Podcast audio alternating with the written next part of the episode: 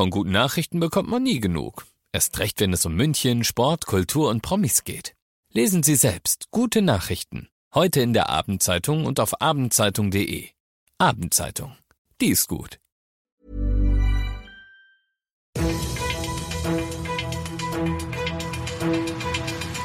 95 5 Charivari, das München Briefing, Münchens erster Nachrichtenpodcast.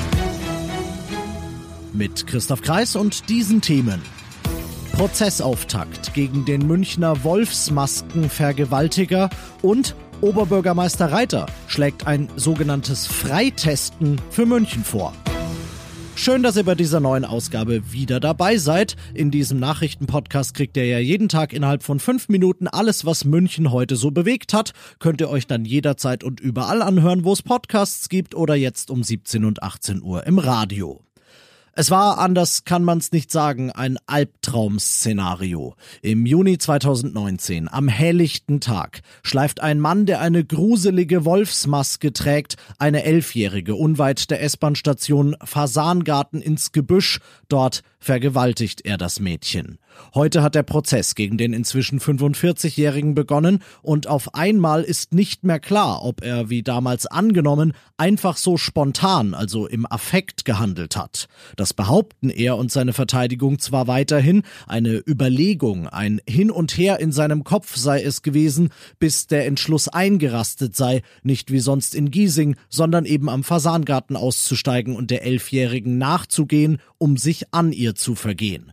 Dagegen steht aber das neue Detail von heute. Schon vor dem Tag der Tat, wann genau ist unklar, habe er das Mädchen auf ihrem regelmäßigen gemeinsamen Weg in der S-Bahn beobachtet, sie fotografiert, teilt sein Anwalt mit. Und wer sein Opfer so ausspäht, der handelt vorsätzlich, findet deshalb die Staatsanwaltschaft. Er habe geplant, sie zu missbrauchen, deshalb habe er auch die Wolfsmaske dabei gehabt. Vorsatz oder Affekt. Es ändert am schlimmen Schicksal des kleinen Mädchens und an der Grausamkeit der Tat nichts, aber es würde in Sachen Länge der Haftstrafe was ändern. Ihr seid mittendrin im München-Briefing und nach den München-Themen schauen wir jetzt erstmal noch auf das wichtigste Thema aus Deutschland, kommen aber nochmal nach München zurück. Wir können den Übergang in eine neue Phase gehen, soll die Kanzlerin vor dem Treffen gesagt haben. Und in der Tat sind ihre Beratungen mit den Ministerpräsidenten, die zur Stunde noch laufen, immens wichtig.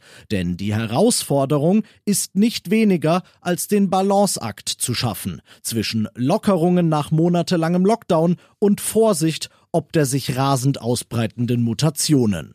Die Beschlussvorlage, die war ja vorab gestern schon durchgesickert, ist inzwischen aber noch mehrmals überarbeitet worden. Frage an unsere Charivari-Reporterin Ursula Winkler vor Ort in Berlin. Wie sieht die aktuelle Fassung dieses Papiers aus? Ein erster kleiner Minischritt bei einer 7-Tage-Inzidenz von unter 100 ist laut Papier etwa Shoppen oder Museumsbesuche mit vorher ausgemachten Termin. Liegt die Inzidenz dann aber unter 35, können Geschäfte und Museen dann auch richtig aufmachen. Man braucht dann keinen Termin mehr.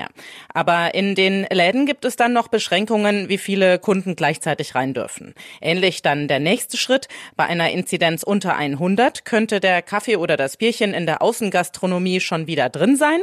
Allerdings mit einem frischen negativen Corona-Test. Bei einer Inzidenz unter 35 braucht man dann keinen Test mehr.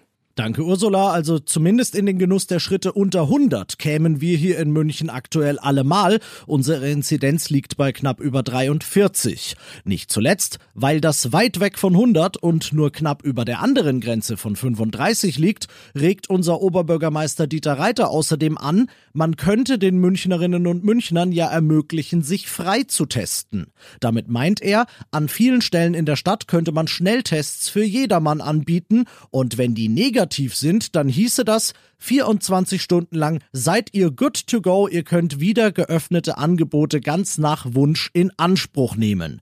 Mehr Infos zu diesem Vorschlag von OB Reiter und natürlich auch den geplanten Öffnungsschritten gibt's auf charivari.de. Und das noch zum Schluss. Jetzt mal weg von Missbrauch und Lockdown hin zu was Schönem, zu einer Chance. Die bietet sich morgen Nachmittag, deshalb sage ich es euch ja rechtzeitig noch heute, den Münchner Schülern, die im Begriff sind, ihren Abschluss zu machen. Eine Chance, die ich, planlos wie ich in deren Situation damals war, gerne gehabt hätte, nämlich einen kostenlosen Interessencheck. Wo liegen meine Neigungen, meine Stärken, meine Schwächen? Mit anschließender direkter Weiterleitung zu möglichen Studiengängen oder Arbeitgebern. Einfach eine schöne Orientierungshilfe, die gibt's morgen von 14 bis 19 Uhr kostenlos und natürlich Corona-konform digital unter einstieg.com slash bayern-online. Ich bin Christoph Kreis, ich wünsche euch einen schönen Feierabend. 95 5 Charivari, das München Briefing. Diesen Podcast jetzt abonnieren bei Spotify, iTunes, Alexa und charivari.de für das tägliche München Update zum Feierabend. Ohne Stress, jeden Tag auf euer Handy.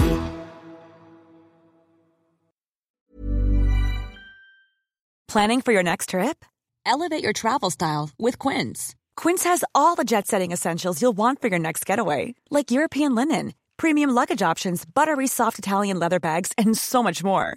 And is all priced at 50 to 80% less than similar brands.